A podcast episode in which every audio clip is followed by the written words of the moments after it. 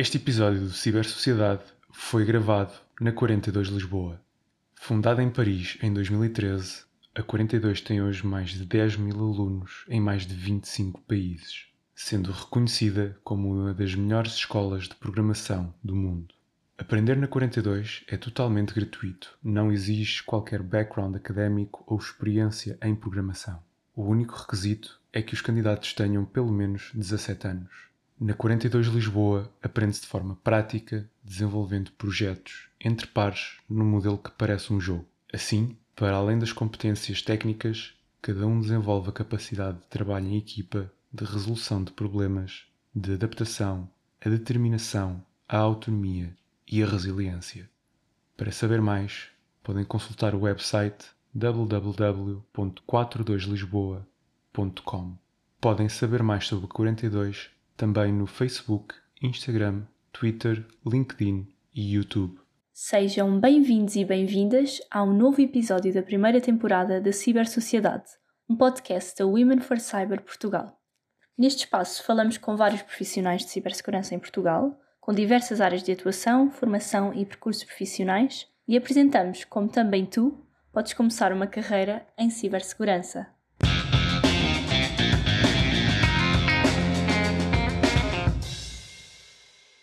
Meu nome é Catarina Pedreira e neste episódio vamos explorar em que consiste o dia a dia e quais são as responsabilidades de um fundador e CEO de uma empresa de cibersegurança.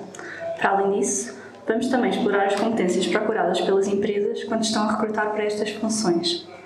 Hoje temos connosco o Sérgio Silva, CEO e fundador da CyberSec. O Sérgio conta com cerca de 22 anos de experiência em cibersegurança, sendo que nesta área já passou por muitas outras funções, como CISO, Chief Information Security Officer.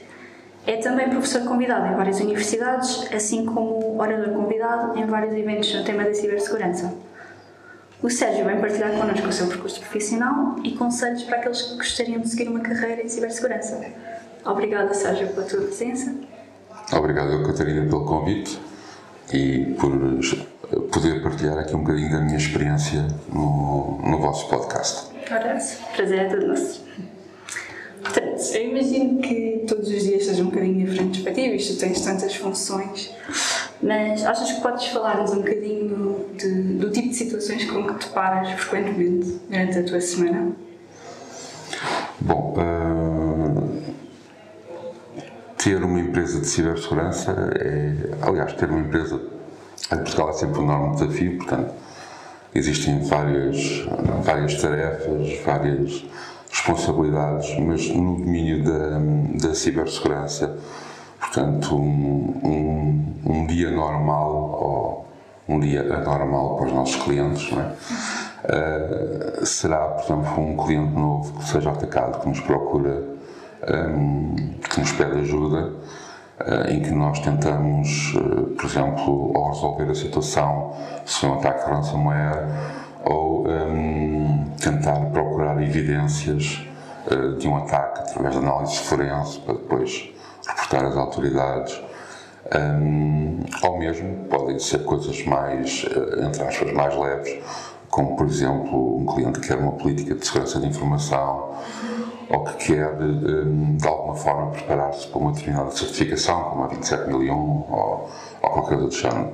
Portanto, o nosso, o nosso espectro de atuação tem uma grande uh, amplitude uh, e vai desde as atividades mais operacionais e que tanto eu como a minha equipa uh, gostamos mais, não é? mas também temos aquelas, todas aquelas tarefas de compliance, de documentação, de elaboração de relatórios, etc. Ok, portanto tens aqui uma grande diversidade de, de tarefas. E pronto, tens uma empresa desde 2019, né? CyberSec, e achas que podes partilhar um bocadinho connosco quais é que têm sido os teus maiores desafios, em particular uh, pelo facto de ser uma empresa de cibersegurança e em Portugal? Certo. Bom, um, nós começámos em 2019 e cibersegurança em Portugal por si, só por si já é difícil, não é? Porque nós temos, fala-se muito em cibersegurança ali em outubro, não é? Que é aliás, há, há dois momentos em Portugal que se fala em cibersegurança. Em outubro, que é o mês da cibersegurança, portanto, há muitos eventos, muitos croquetes coisas do as pessoas sentem-se muito motivadas, há aqui um, uma grande dinâmica de grupo.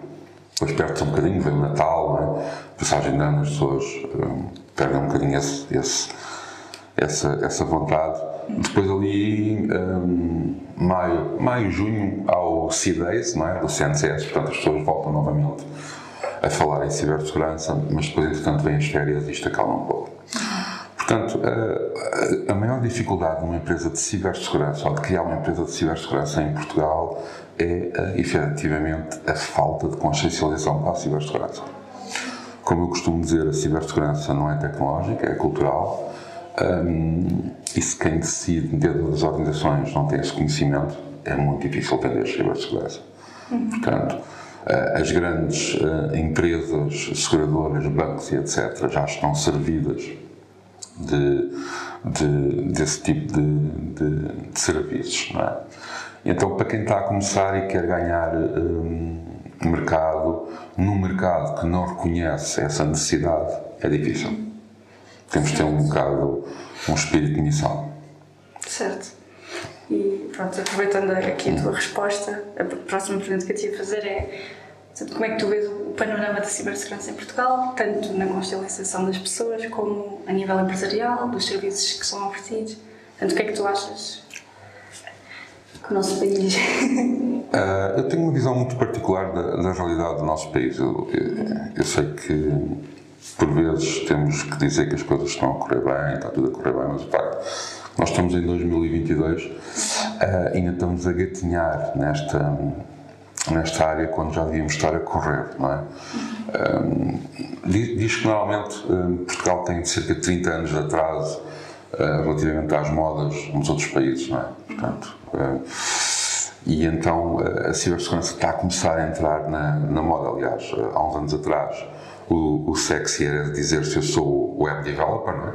Hoje o novo sexy é dizer se eu trabalho em cibersegurança. Portanto, é, é, é, o novo, o novo chapão.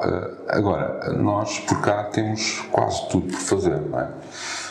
Temos falta de uma estratégia de educação nacional em termos de cibersegurança, portanto, os miúdos deveriam estar a aprender todos estes conceitos, porque, embora, por exemplo, a plataforma do WhatsApp, a idade mínima seja 16 anos, nós vemos miúdos com 7, 8, 9 anos a usar o WhatsApp sem qualquer noção do que é que estão a fazer, ou a terem uma exposição muito grande a vídeos no YouTube e coisas do género.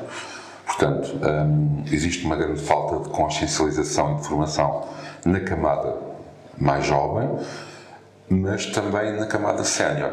Né? Nós temos pessoas com 70, 80 anos com um smartphone que se, acham aquilo engraçado, conseguem falar com os familiares, conseguem vê-los mas depois não sabem muito bem como é que aquilo funciona e é um perigo de segurança. Não. Se alguém nos pedir, se calhar, para fotografar o cartão matriz do banco, eles vão fotografar e vão enviar. Portanto, temos aqui grandes desafios ao nível da educação e há muito, muito pouca coisa feita. Okay? E quando eu falo em educação, falo em educação para o comum dos mortais. Porque estas coisas da cibersegurança, normalmente, nós temos tendência a olhar em duas vertentes, que são os profissionais e as empresas. Mas entre os profissionais e as empresas há o comum dos mortais. A pessoa que utiliza todos os dias o seu telemóvel, o seu computador, tem uma webcam em casa um, e que não tem a mínima noção de como é que deve proteger, um, como, é que, como é que deve proteger. Depois começamos a ter um enorme problema a nível nacional também com recursos qualificados, porque não existem. Uh, e aí, sinceramente, não sei como é que será a melhor estratégia, até porque ter um recurso especializado significa ter que o pagar de, de forma devida. Uhum. E aí nós não conseguimos concorrer com uh, outros países uhum. em que, por exemplo, um, um, alguém que faça pen test rapidamente ganha uh, 140, 150 mil libras em Inglaterra. Como é que nós vamos competir aqui? E aliado a isso, temos ainda outro problema, que é Portugal é constituído de PMEs, a grande massa são PMEs, e as PMEs lutam no seu dia a dia para sobreviver, para pagar ordenados, pagar fornecedores. E quando se fala em investir em cibersegurança, em investir em, em gestão de risco e etc., eles dizem, pá, acho que sim, mas nós não temos dinheiro para isso. Portanto, faltam também estruturas comuns de defesa deste tipo de organizações. Portanto, respondendo à tua pergunta, há quase tudo para fazer em Portugal, nesta área. E este ponto que tocaste agora da questão de. Pronto, obviamente que as empresas, quando têm menos dinheiro, a prioridade não é a segurança porque não têm, eles não veem o resultado imediato. É, portanto, não é aí que investir dinheiro. Infelizmente, porque, como tu sabes muito bem, certo. é muito importante. Sim, nós não podemos chegar a uma, uma PME uhum. e dizer: olha, vocês vão ter que investir aqui 5 ou 10 mil euros para testar os vossos sistemas. Pois eles. Não têm, muitos não têm e muitos não vão, e a maior parte deles não, não vai gastar esse dinheiro. Portanto, um, temos aqui um problema grande desse, desse ponto de vista. Certo. Portanto, falaste aqui também da falta de recursos qualificados e, e aqui o, o âmbito deste podcast é também muito virado para as pessoas que, que querem entrar na área. Certo. Portanto, na tua perspectiva, um, pronto, isso é uma pergunta também que temos feito aqui aos nossos convidados. O que é que tu achas que, que distingue um júnior de um sénior, em específico nesta área de, de, cibersegurança? É a mesma coisa que, que distingue um médico clínica geral do médico especialista. É formação, experiência, etc. Uhum. Um, nós não podemos formar séniores em cibersegurança à pressão. É impossível tem que haver uma série de competências, uma série de experiência, um background muito grande para, para ser um sénior. Um, e mesmo os júniores que temos que formar têm que ser júniores efetivamente capacitados uh, para, para esta área, porque isto é uma especialização da informática uh, e, como tal, tem que haver uma base forte nesta área e depois, então, a parte da, da, da cibersegurança. Até porque os sistemas são feitos de camadas, não é? Ah, por acaso, há pouco falava quando, quando, é que eu comecei nesta área, portanto, eu comecei com uh, computadores muito rudimentares, que tinham 48 capas de memória, coisas do género, e nós tínhamos que lidar com aquele espaço e arranjar formas de. E então tínhamos que ir muito ao, ao nível da máquina. Hoje em dia há uma abstração maior, só que a nível de segurança, essa abstração um, é prejudicial porque as pessoas deixam de conhecer as outras camadas que estão para baixo. E elas podem ser vetores de ataque muito interessantes. Certo. Portanto, um, um, um recurso em cibersegurança, acima de tudo, uh, eu identifico muito uh, com a definição de hacker. Okay? O hacker é alguém que um, tem um enorme conhecimento numa determinada área, uhum. cultiva esse conhecimento, está sempre a tentar aprender e arranjar formas diferentes de resolver problemas. E uma pessoa de cibersegurança tem que ter o mesmo, o mesmo enquadramento. Portanto, tem que ser alguém com uma vontade tremenda de aprender, de consolidar a sua base um, e de ter um pensamento fora da caixa para resolver problemas, porque dessa forma também os vai, vai conseguir defender as organizações desses problemas. Exatamente. Então é preciso aqui um, portanto, um conhecimento técnico Sim. de áreas de redes, de, Sim, redes, programação, uhum. uh, sistemas operativos, portanto tem, tem que haver esse, todo, toda essa abrangência. Uhum. E em termos de. Pronto, falávamos agora de, mais também das soft skills, portanto a pessoa tem que ter uh, iniciativa e tem que. As soft skills são, são é uma área engraçada, porque as soft skills eu acho que é uma coisa que se está a perder nos, nos novos uh, recursos. Um, eu tenho, tenho algumas equipas uh, comigo de, de, de, pessoal, às vezes muito jovem. Um, e eles às vezes até são bons tecnicamente, mas de soft skills são maus. Uh, o simples facto, por exemplo, de se de fim de semana não se dizer uh, ah, um bom fim de semana, ou, etc. Um, e essas soft skills são muito importantes, um, até porque a cibersegurança é uma área de confiança e interação com pessoas. Podemos pensar o contrário, mas não é. Okay? Portanto, nós temos que saber estar temos que saber lidar com pessoas um, e os recursos têm que ter um, um, uma forma amigável de, de, fazer isso. Portanto, eu às vezes até costumo dizer, eu se calhar prefiro um técnico menos, um, com menos competências técnicas e com um pouco mais de soft skills, porque sei que ele vai, vai fazer um melhor trabalho perante o, o cliente. Sim, e vai se calhar adaptar-se mais Sim, vai se adaptar. Porque pode ser alguém muito bom tecnicamente, mas se ele se fecha, uh, o trabalho também não vai ser feito. Exato. Sim, isso Portanto, uh, se nós vamos fazer uma auditoria numa organização, quando vamos fazer uma auditoria de segurança a uma organização, o pessoal do IT normalmente já está de pé atrás, porque está a pensar, bem lá vem estes tipos que vão identificar erros que eu fiz, não é? É errado, nós estamos ali para ajudar, mas partem desse princípio. Se chega lá uma pessoa que não tem nenhuma capacidade de comunicação, tudo isto agrava-se muito, não é? E do outro lado fecha-se. E, e, quando há este fecho, é mau para todos, porque depois nós não conseguimos ter a informação necessária para fazer o nosso trabalho e defender aquela estrutura.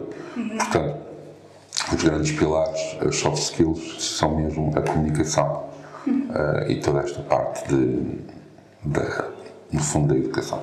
Uhum. Certo. E, portanto, portanto, a área de cibersegurança, como tu sabes muito bem, é uma área que evolui muito rapidamente. E tu já estando na área há vários anos, já viste a cibersegurança a mudar, certamente, bastante. E, portanto, da perspectiva do teu negócio, como é que vocês mantêm uh, a vossa oferta atualizada e portanto, neste mercado está, está sempre em crescimento? Bom, sendo nós uma empresa recente e, e não muito grande, nós conseguimos adaptar muito bem à realidade do mercado. Porque se existe uma determinada necessidade do mercado, se existe uma nova técnica ou uma nova maneira de defender, etc., nós rapidamente implementamos isso porque não temos processos muito burocráticos internos que, que, que dificultassem eh, essa, essa parte. Aliás, é que temos uma equipa também muito, muito motivada e, e, e que está sempre a aprender e a estudar. Portanto, eh, é algo que, que eu acho também é fundamental para este tipo de organizações, é nós potenciarmos o estudo dos nossos recursos. Claro que nos poderão dizer, bom, mas se eles se tornarem muito bons, eles vão-se embora. Possivelmente vão.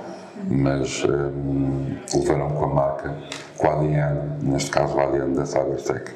Um, portanto, eu acho que a melhor preparação é estar atento ao que está a passar no mundo, estar atento às novas técnicas, às novas formas de comprometer os sistemas e, e estudar em detalhe como é que as coisas são feitas.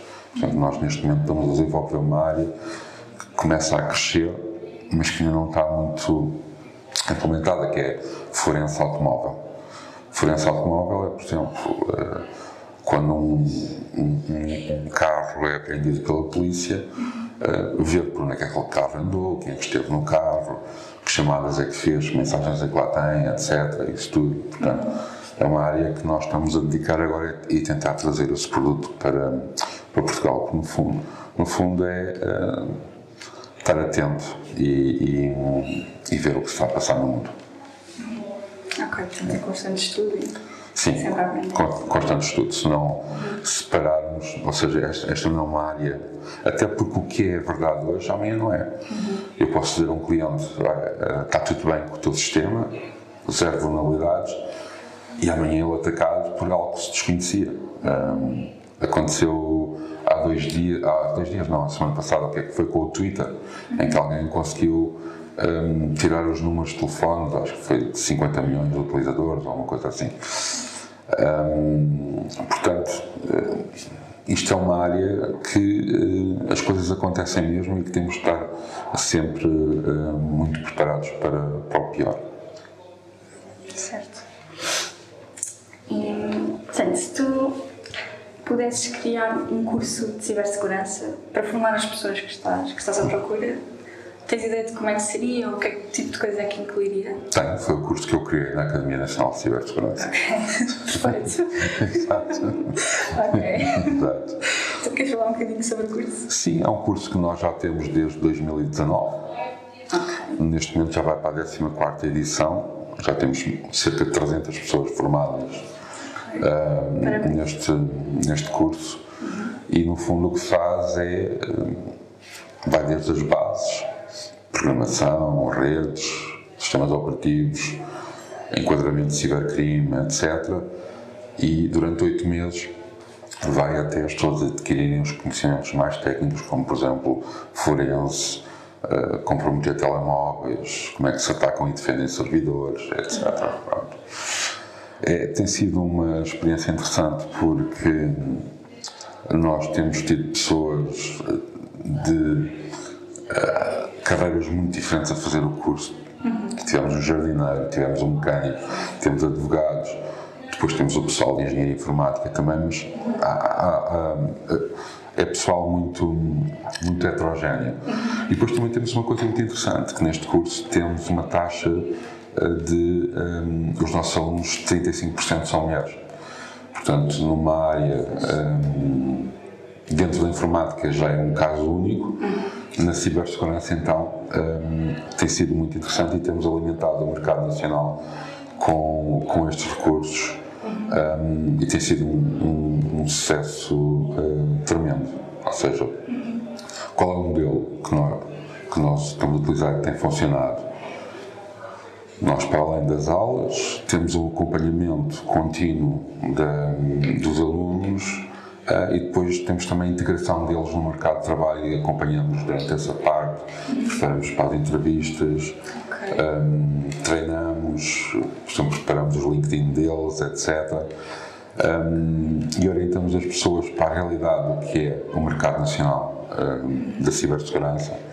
Um, e, do, e, e, lançamos, estamos sempre a lançar desafios que eles têm de, de competências que têm que adquirir. Portanto, nós estamos aqui um pouco a falar aqui da, quando nós estamos a gravar da, da Escola 42, não é?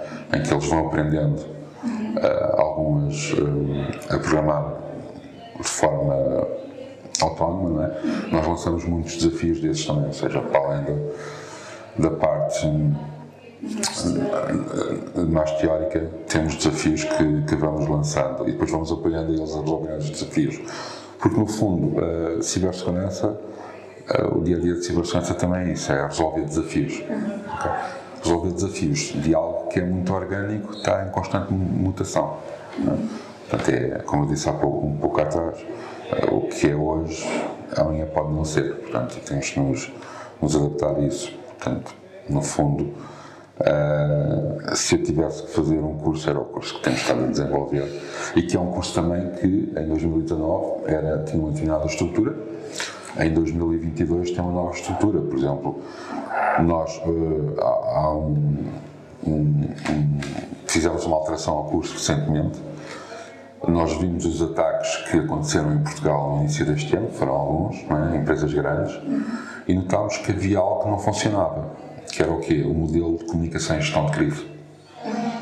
Eles, não, não, quase nenhuma das organizações teve um modelo eficiente de dizer aos seus clientes o que é que estava a acontecer naquele ciberataque. Então, agora na próxima edição, fomos buscar uma das, das pessoas com mais conhecimento nesta área e vamos ter um módulo, mais um módulo de comunicação e gestão de crises para os nossos alunos aprenderem como é que fazem isso e como é que, um, se estiverem nessa, nessa situação, como é que devem proceder. Temos fazemos uma adaptação muito grande. Para além que os nossos formadores depois são muito. são operacionais, temos pessoal da, da PJ, da PSP, do Gabinete Nacional de Segurança, etc., que no dia a dia só fazem isto. Portanto, é essa experiência que nós trazemos para, para os nossos alunos, para eles estarem dotados de tal âmbito uh, elevado de, de, de capacidade em cibersegurança. Porque o ensino da cibersegurança não pode ser PowerPoint. Certo. Não pode mesmo.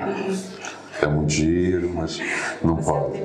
Não pode, não pode. Nós temos que dar uma máquina ao aluno para ele atacar, temos que lhe dizer como é que ele defende, temos que lhe mostrar, eh, tu és responsável pela defesa deste sistema, agora ele está a ser atacado, olha os logs, o que é que estão a acontecer, como é que podes estancar isto.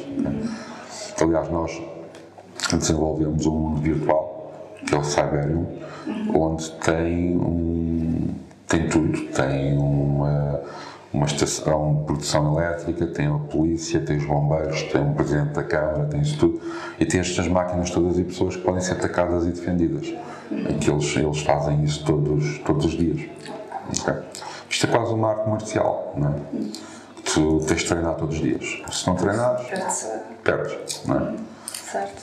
Podes ter sido campeão de karaté em 2001, mas nunca mais treinaste e fores para um lado de karaté, não vais dar bem, não é? Certo. Portanto, tens, tens de treinar todos os dias e a cibersegurança funda isso, treinar todos os dias. Okay. Parece muito interessante e super dinâmico. E essa pronto, a cadeira que falaste aqui de comunicação e gestão de risco também acho que é muito importante porque certo. pronto, as pessoas acabam de ter sempre de fazer isso e acho que não há, pelo menos eu nunca tinha ouvido falar de um curso que tivesse uma cadeira assim, portanto, muito interessante. E também a questão das mulheres, porque nós estivemos a rever alguns números, do, em particular do relatório do Centro Nacional de Cibersegurança, e notamos que, apesar de haver um pequeno aumento, eh, ainda há, há, poucas mulheres na área, portanto é bom saber que da tua perspectiva, tens visto esse aumento? Sim, e, e nós necessitamos desse aumento mesmo. Eu vou fazer aqui um disclaimer: eu não sou adepto de, de, de, de cotas nem nada disso. Acho que as pessoas têm que estar pelos seus conhecimentos, mas temos que ter um equilíbrio. Okay? E, e, neste momento existe um desequilíbrio muito grande. Já na informática havia esse desequilíbrio, não é? E, e, e, na cibersegurança também. E depois, dentro da cibersegurança, existe outro desequilíbrio, que é nós vemos mulheres na cibersegurança, mas vemos muito mais na área de compliance, de, pronto, não na, na, área operacional. Exatamente. Nós, felizmente, aliás, na CyberSec, nós não me quero enganar, mas neste momento 55% dos recursos de CyberSec são mulheres. Ok. Ok. E são operacionais. Ok. Portanto, são hackers, ok? São, estão ali todo dia, fazem os testes, as organizações fazem isso tudo, portanto, um, temos, temos que caminhar para, para essa área. Isso passa um pouco também, e eu penso que vocês estão a fazer um, um pouco isso que é a desmistificação, que isto é uma carreira para, para homens, não é? Exatamente. Porque não, aliás, as carreiras não têm género, não é? Um, mas que é uma, não, é uma carreira, não é uma carreira para mulheres e que é chato e não sei o que é, pelo contrário. Mas isso parte na tal coisa, que é temos que ir às escolas, não é? Dar exemplos e mostrar como isto é divertido. Uhum. E, e, que, e, que podem fazer uma carreira muito interessante nesta área, não é? Aliás, se, se, e nós fazemos isso, nós, a CyberSec tem um papel social gostamos de ter um, um, papel social ativo e nós acompanhamos muitos miúdos de algumas instituições desfavorecidas em que hum, ajudamos eles a continuar os estudos e, e, e orientamos também. Um, e nessa orientação nós uh, estamos a orientá-los para estas áreas, porque é aqui que eles vão ganhar dinheiro, não, Exato. não é? Um, se há, uma, há uma enorme falta, é? quem estiver nesta área vai estar bem. Não quer dizer que daqui a uns anos continue a existir esta falta. Eu acho que sim, durante alguns. Mas os que se posicionarem agora vão, de certeza, que vão ficar bem. Sim, sem dúvida.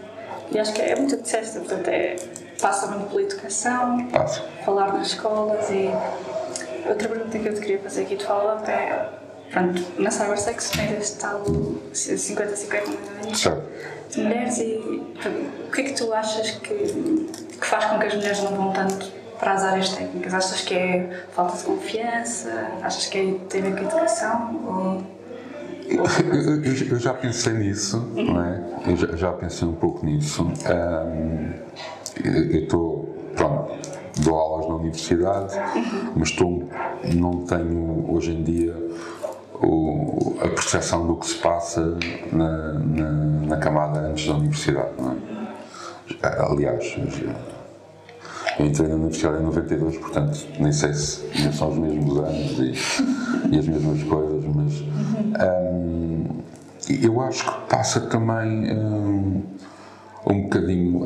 Às vezes, os próprios pais uh, fazem um pouco logo ali a seleção uhum. do que é que um rapaz deve fazer ou o que é que uma rapariga deve fazer. E, uhum. uh, pronto. Um, e é, é, é mais divulgar ver uh, uma, uma, uma rapariga a começar a programar, uh, a ter esta, esta iniciativa. Esta iniciativa pronto. Eu não sei qual é a razão, mas era interessante saber e, saber como é que a podíamos mudar, não é? Um, pronto. Uh, e se calhar vem, o condicionalismo vem daí. Porque depois, se nós virmos, todo o acesso à universidade é aberto, não é? Portanto, um, se, se a mulher tiver uh, a vontade, essa vontade, não é? Ela vai conseguir e vai entrar. Portanto, o, a questão é porque é que ela não escolhe? Porque é que ela não escolhe? Se nós analisarmos, eh, sei lá, estamos aqui perto do técnico, quais são, qual é a porcentagem de, de, de mulheres homens na, no primeiro ano de engenharia informática, deve ser muito descompensado, não é? Sim, pois eu tive no técnico em engenharia informática e, e posso dizer que Pronto. é bastante descompensado. Pronto, agora a razão é porque. Pois. Pois, exato. É, é, é, é entender essa razão e tentar hum, dar a volta a isso. Agora, eu desconheço algum estudo que tenha sido feito, ou não sei se o técnico alguma vez fez isso, ou outra universidade, mas dentro, dentro de tantos estudos era importante. Era importante, era importante. Aliás, se calhar até era importante, por exemplo, chegar aos, ao 12 ano, quando eles estão ali quase a acabar e ver o que é que estão a escrever, fazer um pequeno inquérito a, aos alunos olha, tu vais para este curso, mas quais são as razões? E, e pô, por exemplo, lá em Engenharia Informática, pensares porque é que não queres ir? Uhum. Pois, porque acho que muitas vezes as pessoas formatam para um, um grupo de cursos sem sequer pensar porque é que não está a escolher os outros. Sim, sim, sim. Por exemplo, a Engenharia Informática. Uhum. Há muitos de, de, alunos que vão para a Engenharia Informática por causa dos jogos e dos. Uhum. Eles chegam lá e aquilo não tem nada a ver e aquilo não funciona. Porque há outras métricas que as universidades não nos dão, que é eles falam muito nas entradas, mas não falam nas saídas, não é? Pronto. Muito importante, é verdade. Pronto. E a porcentagem de saída, é, eu acho a meu ver, é tão importante como a de entrada, não é? Pronto. Certo. Se bem que as universidades gostam que entrem, porque quanto mais alunos, mais financiamento, e se eles estiverem lá mais tempo, Sim. melhor. Ok. Mas para depois para as empresas e para a necessidade do país isso não, não funciona. Um, portanto, era importante alguém fazer esse estudo e, e pegar nisso e perceber quais são as razões. Porque se não soubermos concretamente quais são as razões, estamos todos a opinar por algo que pode ser assim ou pode não ser, não é? Mas é um facto que uh, existe um grande desequilíbrio. E depois este desequilíbrio reflete-se nos anos para a frente, não é? Se nós não, não temos mulheres licenciadas em engenharia informática, não é? Agora, daqui a uns anos, quando elas deveriam estar nos cargos de chefia na, nas, nas empresas de tecnologia, não vão estar porque não existem. Certo. Pois, eu, eu até acho que, na minha experiência no ensino secundário, havia bastantes colegas minhas que gostavam muito de matemática e física, portanto, aquelas bases de engenharia, mas depois, quando chegava a altura de escolher, nem sequer era uma opção. Portanto, acho que a cabeça delas era o tal O hacker que está na cava dos pais. Exato, essa é a imagem, é? Exato, o desmistificar. Tem, porque há coisas muito giras, por exemplo, a área da criptografia, isso, é? para quem gosta de matemática. Mas, mas, é tal coisa, em, há países em que isto é cultivado e é desenvolvido. Nós vamos aos Estados Unidos, a NSA tem desafios de criptografia para os miúdos. Que giro. Porquê é que nós não temos algo assim, não é? Pois. Tem tanto dinheiro do PRR agora. Pois, exato. Mas pronto. certo. Portanto, agora falando aqui um bocadinho mais de ti, do teu percurso. Portanto, já estás, como já mencionámos, já estás nesta área há bastante tempo e podes partilhar connosco o que é que te fez ter interesse na área ou como é que foste para a área de cibersegurança? Bom, eu, eu, comecei há muitos anos, não é? Uhum. Portanto, comecei na, no final da década de 80 Uh, e no final da década de 80 uh, nós tínhamos uns computadores pequenos, chamavam-se Spectrum, e tínhamos que, no fundo, às vezes a, a, fugir dos nossos pais, porque eles diziam que ligar aquilo à televisão a cores estragava a televisão, não é? Então tínhamos que ligar uma preto e branco e tínhamos quase uma comunidade do bairro que mexia naquilo. Portanto, foi, foi crescendo, depois vieram os Commodore Amiga e e no, ali em 90, 90, 92 estive muito inserido no, na comunidade underground hacking de, de, Lisboa, não é? em que nos reuníamos mesmo em garagens e em cabos, tínhamos acesso à net muito, muito rudimentares uhum. e para conseguir alguma coisa tínhamos que programar muito porque não havia sítios para fazer copy-paste ou para ir buscar. Pronto. E esse desafio uh, foi sempre foi sempre crescente. Depois, entretanto, fui para o técnico, tive acesso a outros sistemas uhum. e, uh, e, então uh, esta, esta, esta vontade foi, foi, foi crescente. Depois entrei para a função pública e um, comecei a fazer carreira na área da cibersegurança desde muito cedo, passei por muitas, muitos organismos, um, até que ultimamente tinha sido chefe de divisão de informação de um, de um, de um organismo, portanto um, fui, fui vendo o crescimento dos, dos sistemas, principalmente da administração pública e agora todas estas necessidades de, de segurança e etc e bem como acompanhei o crescimento desta, desta comunidade, ou seja, do ponto em que não havia nada, né? nós usávamos um telefone daqueles de disco para aceder à internet um, e tínhamos muitas coisas para nos, nos, divertirmos, aliás, um, nem sequer em Portugal havia, um, era legal fazer uma cópia de um, de um jogo ou de um programa, havia lojas aqui na, nas Picoas, etc nós chegávamos lá e dizíamos qual era a cassete que queríamos e eles vendiam-nos uma cópia. Portanto, uh, e depois isto foi crescendo, 2009 para o cibercrime, etc. E, e, as coisas foram, foram andando. Agora, a meu ver, eu que acompanho isto há muitos anos, tem andado muito, muito lentamente. Muito lentamente. Demasiado lentamente.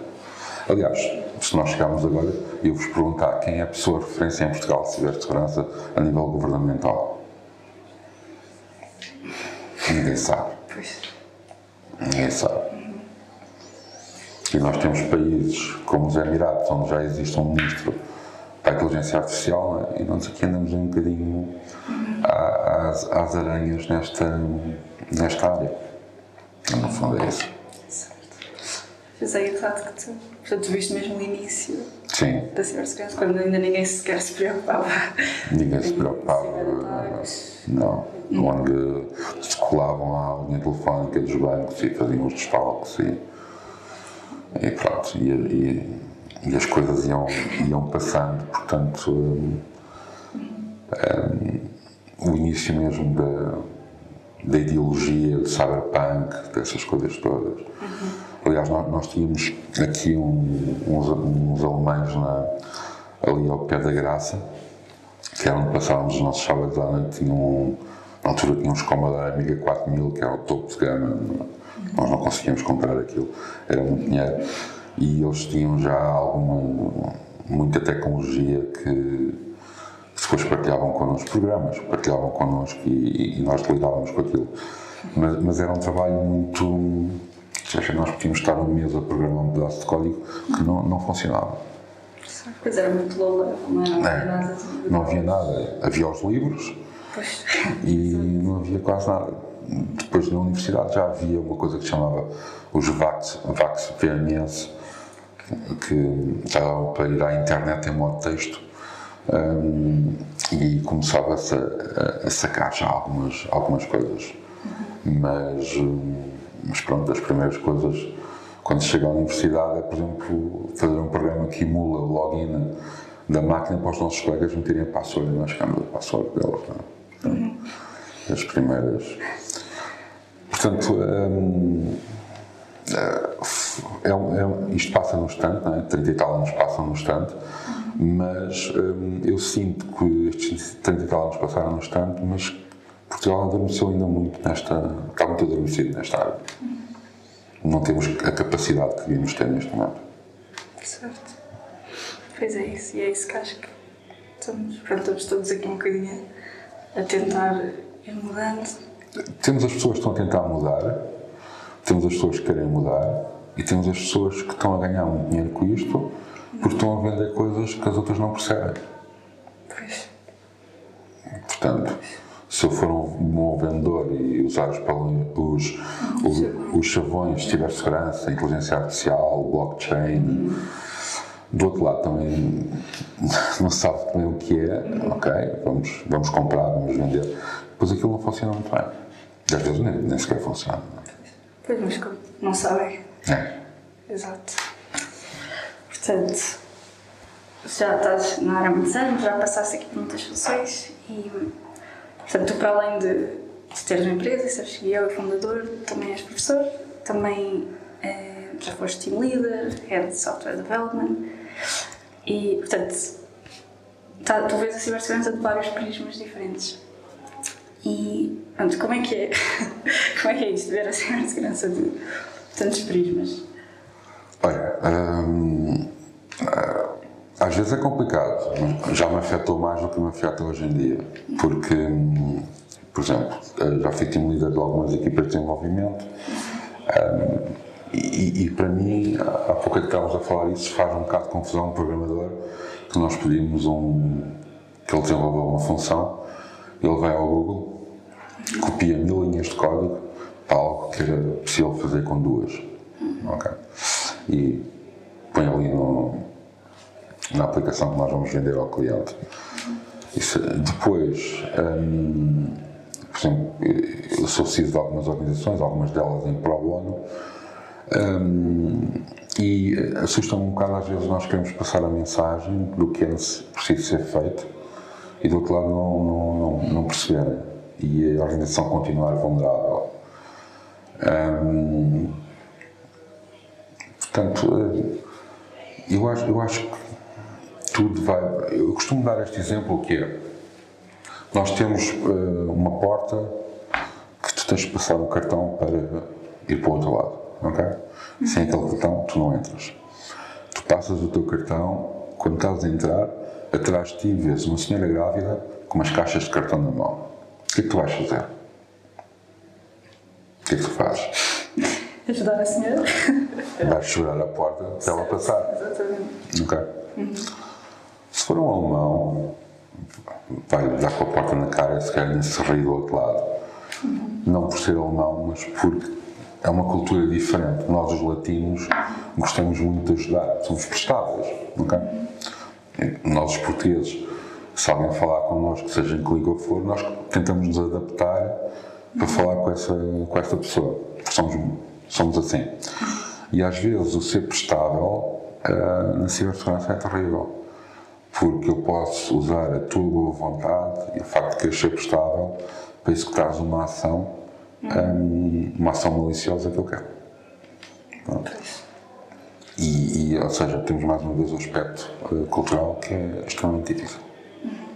Uhum. Certo. Portanto, se eu tivesse que identificar algo comum a todas as organizações que eu passei uhum. como um elemento de risco para a cibersegurança, é a parte cultural. Uhum. Vai sempre bater nessa parte. Pois, por acaso, nunca tinha pensado dessa perspectiva, mas faz, faz bastante sentido. Podes ter toda a tecnologia do mundo. Podes investir um milhão, dois, três milhões. Se as pessoas não tiverem, não tiverem formadas, não tiverem conscientes e, e não sentirem tem que ser um agente de cibersegurança, não vai correr.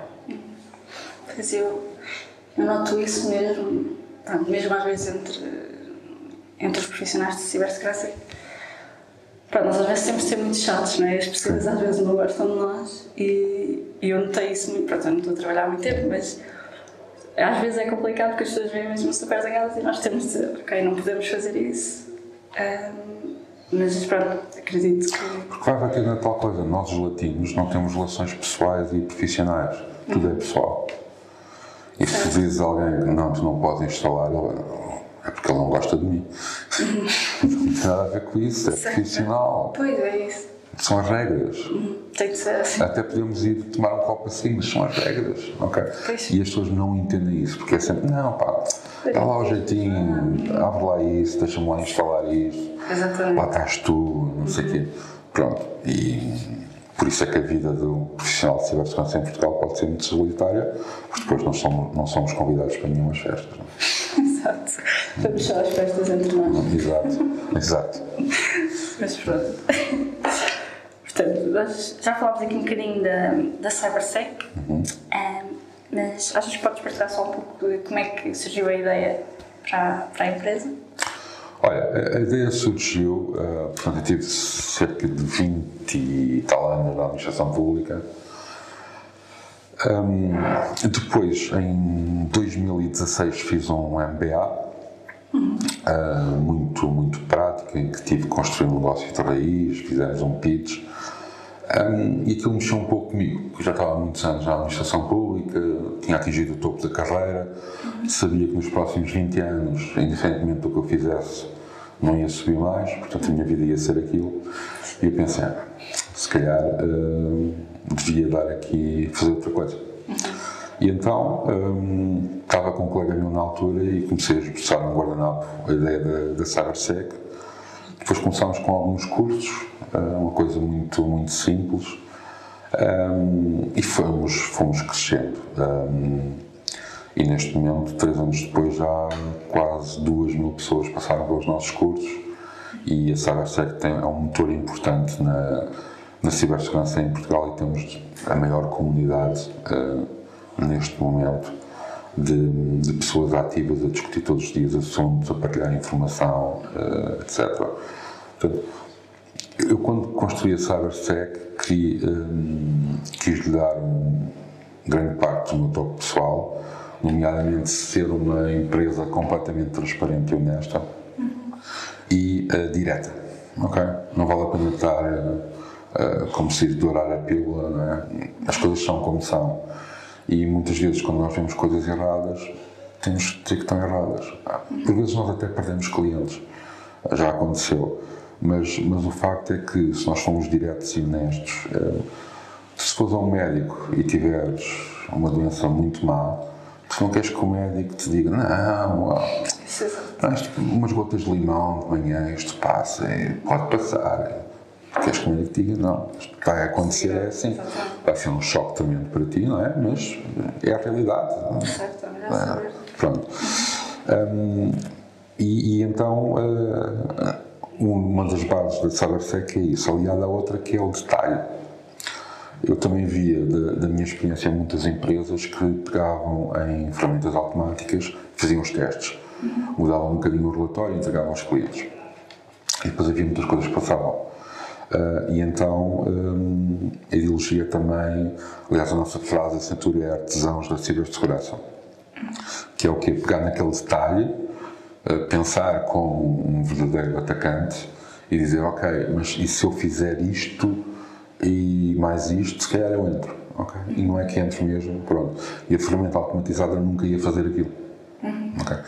porque é aquele pensamento latino que nos faz ser prestável também é o mesmo pensamento que nos faz ser muito bons no desenrasca uhum. e em pensar em soluções alternativas.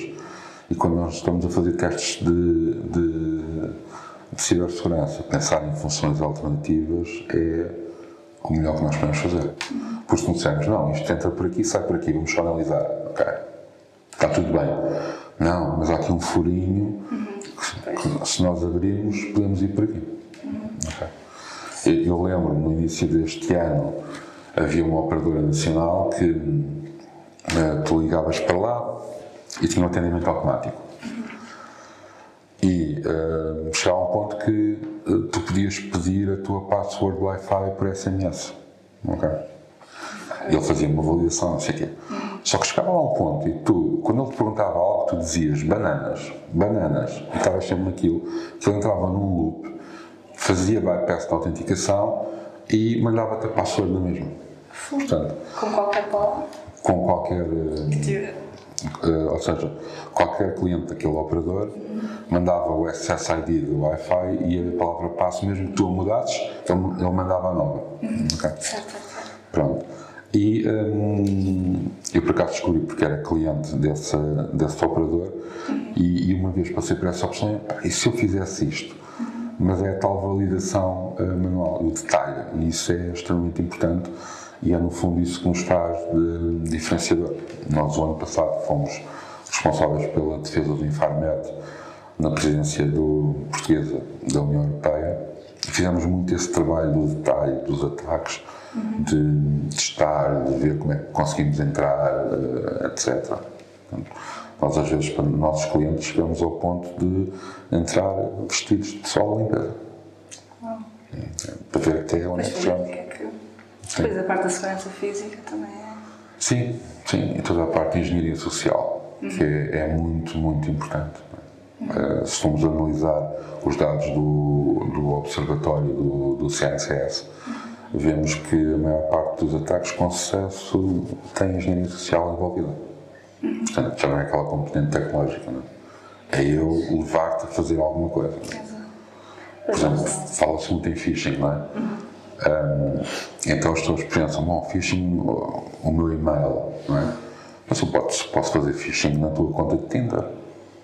E, e as pessoas estão preparadas para isso? Se calhar não. Porque quando estão a usar o Tinder, se calhar estão mais descontraídas, não estão a pensar que vão ser atacadas.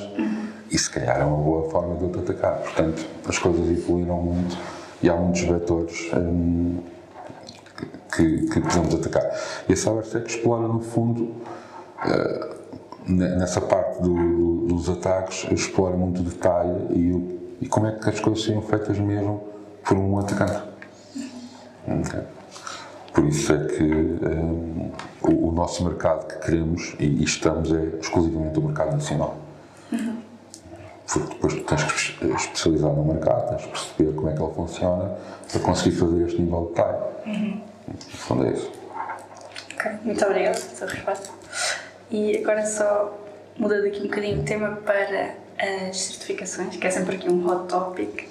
Qual é, é a tua, primeiro, qual é a tua opinião sobre certificações? Achas que são muito importantes? Não são?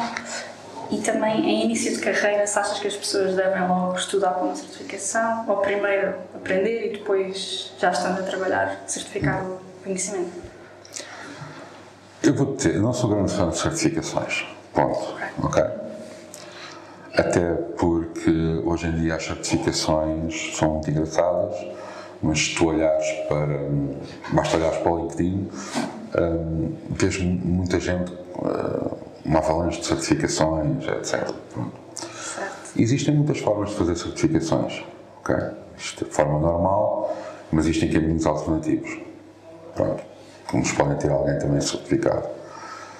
E a certificação também uh, diz que uma pessoa, naquele momento, passou naquele conjunto de perguntas. É como um exame na faculdade, não é? Uhum.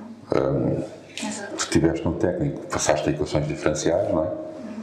Mas se fosses fazer agora o exame de equações diferenciais. já não sabia fazer. Já não sabias nada do tal, uhum. mas para todos os efeitos, tu passaste a equações diferenciais. Uhum. A certificação é um pouco isso, não é? Certifica naquele momento.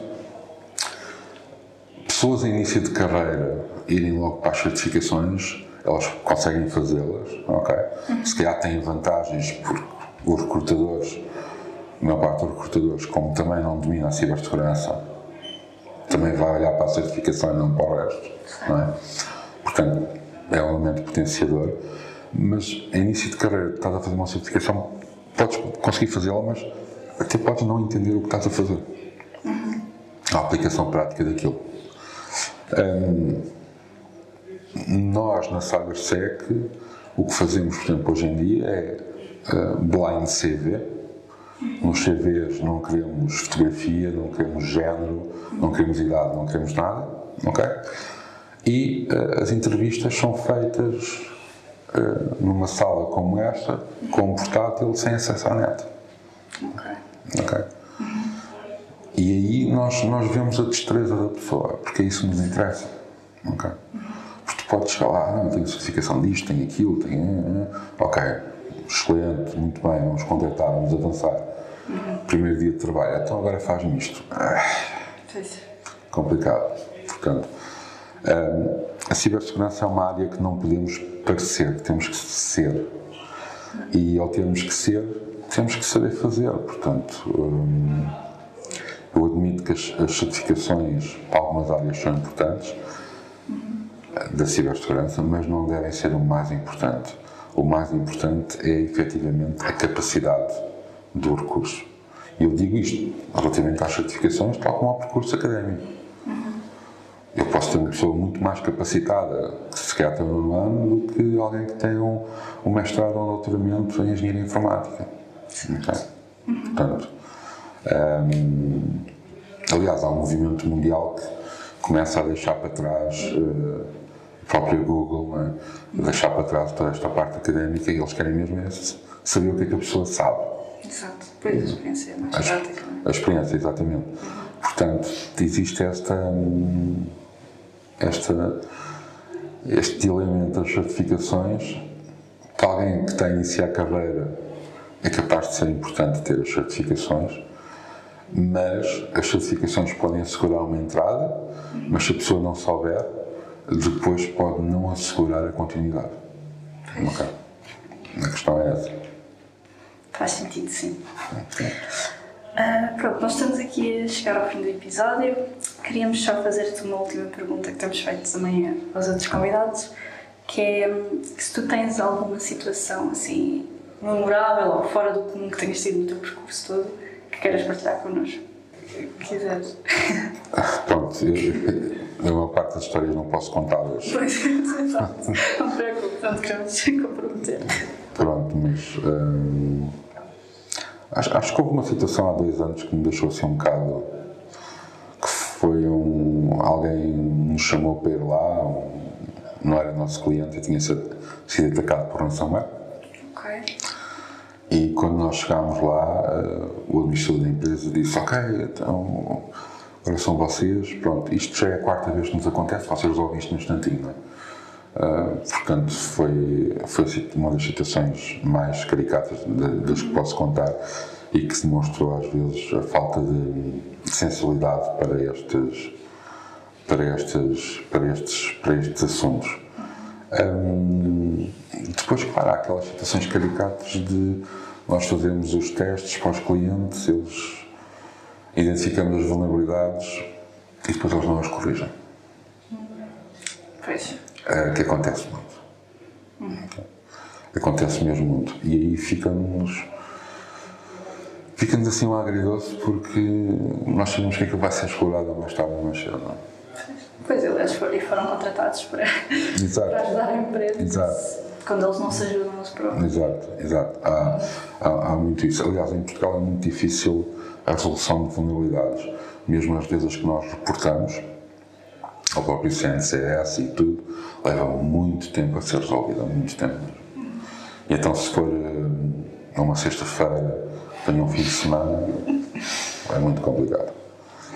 Um, aliás, em, em junho houve um feriado no dia 10 e depois em Lisboa, segunda-feira era feriado também, que era o 13. Eu olhei para o calendário e disse, isto era perfeito para fazer um ataque. Porque apanhava aqui quatro dias um, seguidos em que os tempos de resposta iam ser muito, muito, muito poucos. Portanto, lamento não ter assim uma história daquelas que tenho, mas não posso contar.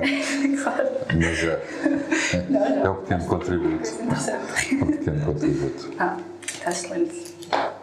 Muito obrigada, foi muito interessante. Tenho certeza que os nossos ouvintes gostaram muito de te ouvir e nós vamos deixar também na descrição os links para, para a Academia de Cibersegurança. Ok.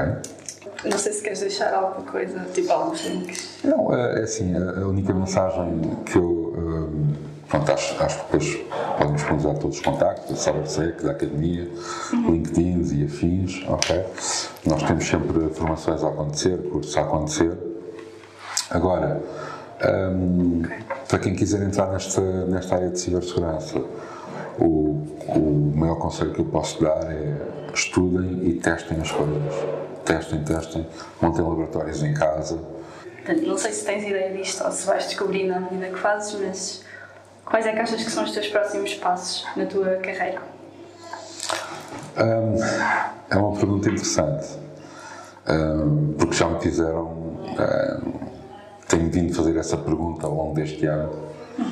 Um, eu tive 20 anos durante a administração pública um, e gostava imenso de um dia um, conseguir fazer algo nesta área pela administração pública novamente, mas acho que ainda está muito longe.